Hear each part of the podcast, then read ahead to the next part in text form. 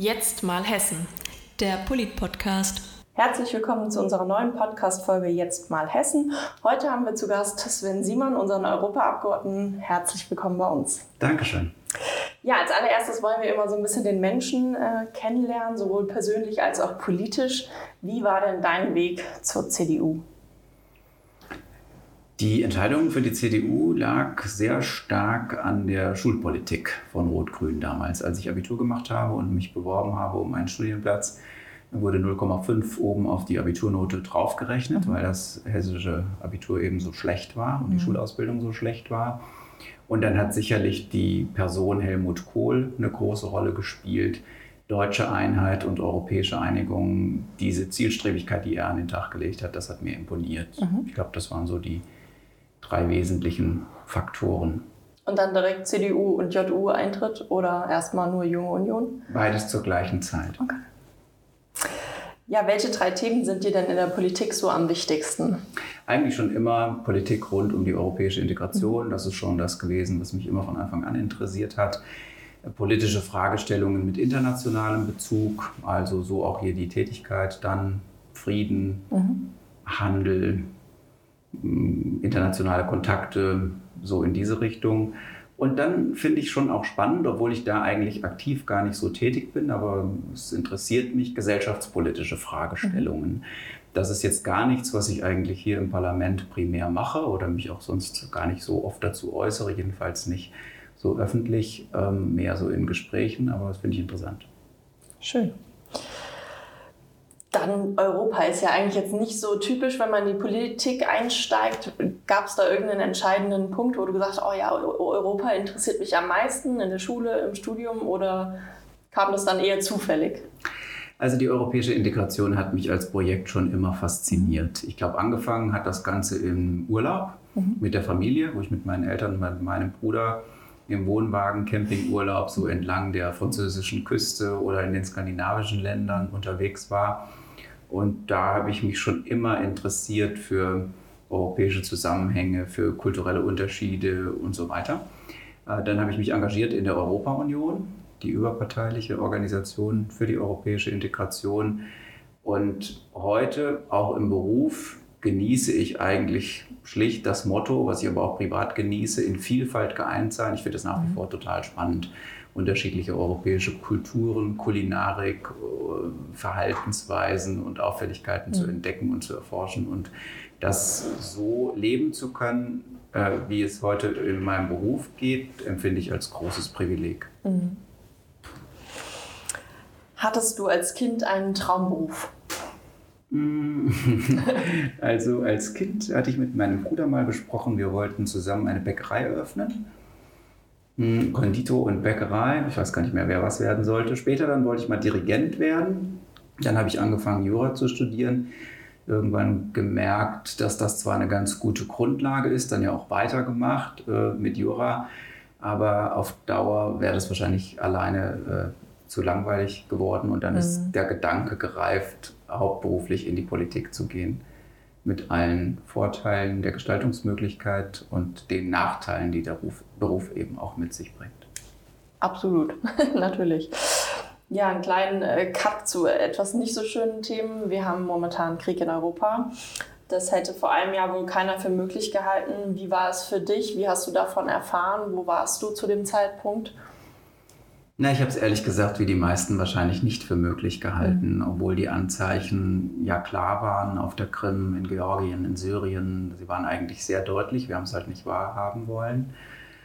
Ähm, wir hatten, da erinnere ich mich daran, wenige Tage vor Kriegsbeginn von britischen und US-amerikanischen Geheimdienstberichten gehört, die herausgefunden hatten, dass die Russen Blutkonserven an die ukrainische Grenze in Weißrussland bringen. Und da war die eindeutige Interpretation, dass es so aufwendig und kostenintensiv, dass man das nicht macht, wenn man da nur ein Manöver macht. Das war ja die Behauptung am Anfang zur Ablenkung. Und es war dann im Grunde die Woche, als der Krieg unmittelbar bevorstand. Äh, ich kann mich daran erinnern, es war eine Sitzung mit Ursula von der Leyen äh, in Straßburg in der Sitzungswoche und eine Woche später war dann der Krieg ausgebrochen. Ähm, wir haben dann relativ schnell über Sanktionen gesprochen, was man auf europäischer Ebene machen kann. Und ich erinnere mich auch noch, dass Manfred Weber sehr früh die Frage erkannt hat, die dann ja auch vorübergehend mal entschieden worden ist, wie ist eigentlich unsere Haltung zu einem Beitritt der Ukraine zur Europäischen Union. Mhm. Und das Signal haben wir ja dann jetzt ausgesendet, mhm. das wird ein sehr, sehr langer Prozess werden. Ja. Aber das politische Signal ist sicherlich richtig gewesen. Absolut. Ja, hast du ein politisches Vorbild, nach dem du so ein bisschen strebst? Das eine politische Vorbild gibt es nicht. Mhm. Aber es gibt schon eine Persönlichkeit der hessischen Politik, von der ich viel gelernt habe. Das ist natürlicherweise Volker Bouffier, mhm. der ja aus meinem ähm, Heimatkreisverband kommt. Äh, in der Phase, in der ich angefangen habe, politisch zu denken, hat mir, das habe ich ja schon erwähnt, Helmut Kohl sicherlich sehr imponiert. Wie gesagt, seine Zielstrebigkeit mit dem, was er für das europäische Integrationsprojekt vorangetrieben hat, mhm. was ja auch nicht immer einfach war zu der damaligen Zeit. Ähm, sicherlich diese beiden Persönlichkeiten, ähm, die von denen und von Volker Bouffier habe ich sicherlich sehr viel gelernt. Sehr schön. Ja, wie kann man sich denn so ein Leben als Europaabgeordneter vorstellen? Du hast ja schon ein bisschen uns erzählt, du pendelst zwischen Brüssel und Straßburg und dann aber auch noch viele andere Städte äh, in Europa. Dann hast du noch deinen Heimatkreis ähm, Gießen. Wie kann man sich das vorstellen? Gibt es da eine Struktur oder ja, lebst du in den Tag hinein, in die Woche hinein? Nein, also so einfach in den Tag oder in die Woche hineinleben, das gibt es überhaupt nicht. Das ist mhm. alles ich weiß nicht, ob ich den Begriff strukturiert übernehmen würde, aber man mhm. muss jedenfalls sehr gut das alles planen und mhm. organisieren. Es ist ein Leben aus dem Koffer. Mhm. Ehrlich gesagt sehr anstrengend. Glaube ich. Zwölf Wochen von Montag bis Donnerstag sind wir in Straßburg. Das mhm. steht so im Vertrag. Das ist auch der Hauptsitz des Europäischen Parlaments. Rund 30 Wochen, vielleicht ein bisschen weniger in Brüssel, wo die Ausschussarbeit, die Fraktionsarbeit stattfindet, wo die meisten Treffen stattfinden. Dazwischen reisen wir auch noch viel. Und dann bin ich natürlich auch viel in Hessen unterwegs, meistens mhm. dann donnerstags, nachmittags, donnerstags abends, freitags, samstags, sonntags. Ähm, Hessen ist, äh, ich genieße das, nach Hause zu kommen. Und auch ich mhm. genieße es auch, es gibt schon Heimat auf jeden Fall. Mhm. Und da schläft man, schläft man besser und es ist irgendwie alles gewohnt, die Umgebung. Aber das Spannende an Hessen ist natürlich auch die Vielfalt, die man da hat. Also das Rhein-Main-Gebiet Rheingau, dann Frankfurt selbst. Das ist ein ganz anderer Menschenschlag äh, als jetzt in Nordhessen.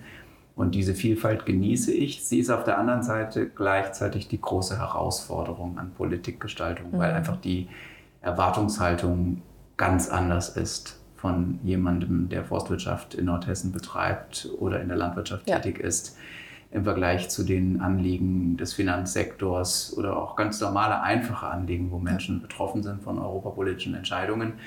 Und ähm, das ist Herausforderung und ähm, Bereicherung zugleich. Absolut, wir haben alles in Hessen, das stimmt, von, von oben bis unten. Alles, alle Probleme vertreten sozusagen. Was würdest du denn deinem jüngeren Ich mit dem Wissen von heute empfehlen? Ach, ich würde wahrscheinlich empfehlen, mach das, was Freude bereitet. Anstrengen ja, aber auch leben. Nicht immer so sehr auf das schielen, was wir Deutschen vielleicht zu stark machen, geraden Lebenslauf. Mhm. Ich glaube, so eine Fehlerkultur oder auch mal scheitern und wieder aufstehen, wie die Amerikaner das manchmal vielleicht mehr haben in ihrer Kultur verankert, würde auch nicht schlecht tun. Ruhig auch mal mutig was ausprobieren irgendwie locker sein, lockerer sein vielleicht, äh, das Leben etwas leichter nehmen, als ich es manchmal getan habe. Mhm. Wo siehst du dich persönlich und politisch in fünf Stunden, fünf Monaten und fünf Jahren? Oh, wei, wei, wei. Also in fünf Stunden ist es einfach. Ich hoffe in einem guten Restaurant mit dem Team der Landesgeschäftsstelle der CDU und der Jungen Union im Zentrum von Brüssel am Grand Place. Da freue ich mich auch sehr darauf. In fünf Monaten naja, da werden wir mitten in den Vorbereitungen für den Landtagswahlkampf stecken, wo ich mich sehr engagieren möchte. Mir macht Wahlkampf Spaß. Ich werde Boris Rhein und alle Kandidaten und Kandidatinnen für den Landtag ganz aktiv unterstützen. Ich werde in jeden Wahlkreis kommen, wenn es gewünscht ist und wenn ich irgendwie unterstützen kann. ich finde Wahlkreis, äh, Wahlkreisarbeit oder, oder Wahlkampf insbesondere ist die spannendste Zeit, weil man einfach durch die vielen Termine unglaublich viele Begegnungen hat und wahnsinnig viel lernt, ja, was man dann äh, lange davon zehren kann. Ja, und in fünf Jahren, naja, Politik ist ja ebenso wie das allgemeine Leben nicht so richtig planbar, nur bedingt planbar, aber ich mache keinen Hehl daraus, dass die Arbeit mir hier in Brüssel und in Straßburg sehr viel Spaß macht. Ich glaube schon, dass ich für Hessen, auch für die CDU, eine Menge hier erreichen kann, mit dem Hintergrund, den ich einfach mitbringe. Und wenn meine Partei das auch so sieht, wäre ich in fünf Jahren gerne noch Europaabgeordneter. Da würden wir uns auch sehr freuen, ja. Gibt es irgendwas, was du jetzt im Nachhinein sagst, in den drei Jahren, die du hier bist, was du schon erreicht hast oder wo du sagst, ja, da habe ich mitgewirkt, da bin ich stolz drauf? Also, ähm, ich denke, dass ich in bestimmten Bereichen zumindest einen Anteil hatte, die jetzt nicht sofort sichtbar sind. Das erste große politische Thema ist sicherlich dieser Konflikt zwischen dem Bundesverfassungsgericht mhm. und der Europäischen Zentralbank, wo ich ein besonderes Expertisewissen hatte sozusagen und in Gesprächen sowohl mit den Richtern als auch mit der Bundesregierung, den Kolleginnen und Kollegen im Bundestag, aber auch der EZB-Präsidentin Lagarde, ich denke schon einen Beitrag geleistet habe, der den Konflikt äh, beigelegt hat im Ergebnis. Es gibt ein anderes Thema, das mir wichtig war, weil es einfach so wichtig ist für die hessischen Unternehmen, ähm, was viel mit Innovation zu tun hat, nämlich den Patentstreit, als es um den Impfstoff ging, als Indien und mhm. Südafrika einen Antrag bei der Welthandelsorganisation in Genf gestellt haben, die Patente vorübergehend auszusetzen, was vorübergehend gar nicht möglich ist. Und das ist für unseren Mittelstand wahnsinnig wichtig. Es ist aber auch für unsere pharmazeutische und chemische Industrie in Hessen unglaublich wichtig. Es ist ein nach wie vor funktionierendes Modell, wenn man sich überlegt, dass die Impfstoffentwicklung weit über 100 Milliarden Euro gekostet mhm. hat und das über 90 Prozent privat finanziert worden ist. Mhm. Wenn man jetzt also die bestraft, die innovativ sind und forschen äh, und investieren müssen dafür, ist das sicherlich ein Anteil, ein kleiner Anteil, den man als Abgeordneter eben haben kann, immer wieder zu bohren, bei der Kommissionspräsidentin nicht nachzugeben bei den Verhandlungen. Das ist überwiegend auch gelungen. Es gibt kleinere Dinge im Ablauf jedes Parlaments. Ich bin stolz darauf, dass wir als Abgeordnete vom Rednerpult aus reden und nicht mhm. äh, vom Platz aus, weil es einfach eine andere Wirkung hat und es auch irgendwie immer komisch war, dass die Kommissionsvertreter und Ratsvertreter vom Pult aus geredet haben und die Abgeordneten nicht. Und dann gibt es im Detail ein paar kleinere Dinge, äh, Anliegen ähm, aus Sicht hessischer Bürgerinnen und Bürger oder auch Unternehmer, die wir erreichen konnten, die wichtig sind für mittelständische Betriebe, zum Beispiel, äh, ob man einen Fahrtenschreiber braucht für LKWs über 100 Kilometer, was eine große Belastung ist für kleine Unternehmen. Mhm. Da konnte man ein bisschen was erreichen. Die Frage, ob auch Antibiotikum äh, für Tiere im Einsatz sein darf. Da haben wir ein bisschen was erreicht, was äh, von den Tierärzten aus Hessen kam. Und so gäbe es noch eine ganze Reihe von kleineren Themen, die eine Rolle gespielt haben. Und ich hoffe, dass auch in meinem übergeordneten Bereich, dem internationalen Handel, ich eine Grundstimmung zumindest dafür schaffen konnte, dass wir weiterhin Handelsabkommen schließen. Und naja, dann habe ich mich beteiligt an der Konferenz zur Zukunft Europas. Da wird jetzt auch nicht von heute auf morgen die Welt vollständig verändert werden, aber eben einen mhm, Beitrag ein geleistet, wie man das als Abgeordneter halt eben tun kann. Niemand in der Politik kann von heute auf morgen entscheiden, dass alles anders ja. gemacht wird, aber jedenfalls Absolut, ja, so klar. will ich das mal zusammenfassen. Jetzt denkt man ja wahrscheinlich als Europaabgeordneter, da kommen viele Sprachen zusammen im Europaparlament. Sprichst du viele Sprachen? Muss man viele Sprachen sprechen, wenn man als Europaabgeordneter äh, aktiv sein möchte? Oder hilft da wirklich in Anführungszeichen nur das Englische und dann immer die Dolmetscher, die man ja doch in vielen Sitzungen hat? Ja, also ich denke, wenn man nicht fließend Englisch spricht, hat man Probleme hier mhm. ähm, vollständig äh, arbeiten zu können es ist schon so, dass die Plenumssitzungen, Ausschusssitzungen, Fraktionssitzungen gedolmetscht werden in 24 Sprachen, mhm. wobei mh, hm, natürlich viel verloren geht, wenn man äh, sich dolmetschen lässt. Und deshalb äh, findet das meiste, 80 Prozent der Arbeitssprache sicherlich mindestens, ist Englisch. Und insofern muss man schon fließend Englisch sprechen können und wenn man über Gesetze verhandelt, natürlich auch ein bisschen sich dann einarbeiten. Also ja. das geht dann schon auch irgendwie mit der Zeit ein bisschen besser. Ähm, in zum Beispiel handelspolitischen Fragen ist es auch leichter mhm. als in verfassungspolitischen mhm. Angelegenheiten, weil der Wortschatz da nicht so vorhanden ist. Äh, dann spreche ich noch Französisch ganz passabel, mache auch jedes Jahr einen zweiwöchigen Kurs. Äh, das ist aber dann mehr so, um eben auch hier mit der Verwaltung äh, kommunizieren zu mhm. können. Oder die französischen Kollegen schätzen das auch, wenn man mhm. Französisch ja. spricht. Das kennt man, wenn ähm, man in ähm, Frankreich mal im Urlaub war. Ja, und ähm, insofern ist Englisch, glaube ich, Grundvoraussetzung, was man fließend sprechen können muss. Und jede weitere Fremdsprache ist schön, mhm. aber braucht man nicht unbedingt. Okay. Ja, sehr schön. Gibt es noch irgendwas, was du den hessischen Zuhörern oder auch nicht hessischen Zuhörern vielleicht mit auf den Weg geben möchtest? Im Grunde ähm, ja, möchte ich einfach vorschlagen, immer melden, wenn mhm. einem irgendetwas auffällt, einfach immer fragen, E-Mails schreiben und äh, dann lässt sich häufig Unmut relativ schnell klären und es gibt viel mehr kleine Anliegen, äh, gerade auch im Bereich von mittelständischen Unternehmern, die man wirklich dann gelöst bekommt, wenn sich die Leute nur melden. Das größte Problem, was wir haben, ist, dass wir eben einen sehr stark fragmentierten politischen Diskurs haben, dass Europa sehr weit weg erscheint, ähm, die meisten kriegen schon mit der Angst zu tun, wenn sie hören, da gibt es ein Parlament, eine Kommission, es gibt mhm. einen Rat der EU, einen Europäischen Rat und einen Europarat. Und was soll das jetzt eigentlich alles und wer ist eigentlich für was zuständig? Und der meiste Unmut und die Unzufriedenheit entsteht durch das Zusammenwirken der verschiedenen Ebenen. Mhm. Äh, wo wir eben auf europäischer Ebene eine Verordnung, eine Rahmengesetzgebung in Form einer Richtlinie vorgeben und dann setzt der Bund noch was drauf und das Land und dann wird es vielleicht in Hessen stärker kontrolliert als anderswo.